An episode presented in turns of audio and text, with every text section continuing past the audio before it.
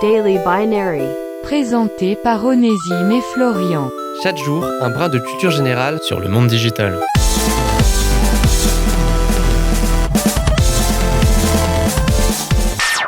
Aujourd'hui, dans Daily Binary, on va tenter d'apporter un peu de lumière sur le monde obscur d'Internet.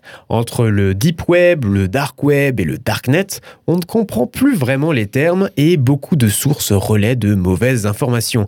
Daily Binary va faire une tentative de vulgarisation rapide de cette thématique en moins de 90 secondes. Tout d'abord, il faut expliquer la différence entre le web classique et ce qu'on appelle le Deep Web. Il est bon de souligner que le Deep Web correspond à 95% de toutes les informations présentes en ligne. Le web classique est en fait toutes les pages accessibles via un moteur de recherche, Google par exemple correspond ainsi au web classique. Le Deep Web est quant à lui une couche supplémentaire qui comprend les emails, les clouds, les bases de données internes, la page d'abonnement YouTube ou encore votre fil d'actualité Facebook.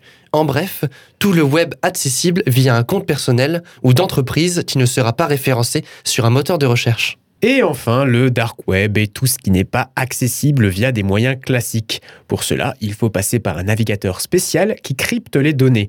Le dark web correspond à ce qui se trouve sur le darknet, la face sombre du monde de l'Internet qui comprend la même chose que sur le web classique, mais sans aucun contrôle, ce qui laisse la place par conséquent à beaucoup plus de contenu illégal. Néanmoins, Étant donné que tout est crypté, cela apporte une sécurité à l'utilisateur vis-à-vis de ses données personnelles.